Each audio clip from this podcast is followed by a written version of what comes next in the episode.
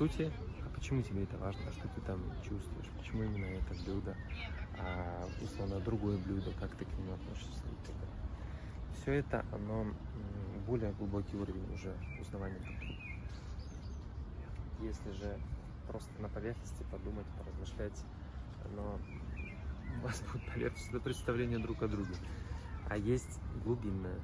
Корни уходят в землю, уходят в суть, и там есть много-много эмоций. Чувства, страхи, виды, чувства вины и так далее. Поэтому э, задавайте вопросы именно направленные туда. Когда вы построите глубокие отношения, доверительные, глубоко друг другу поймете.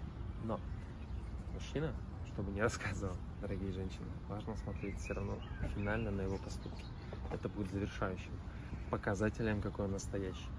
Потому что рассказать, что мы все красавчики, несложно, а вот именно сказать, показать на деле, вот это самое интересное.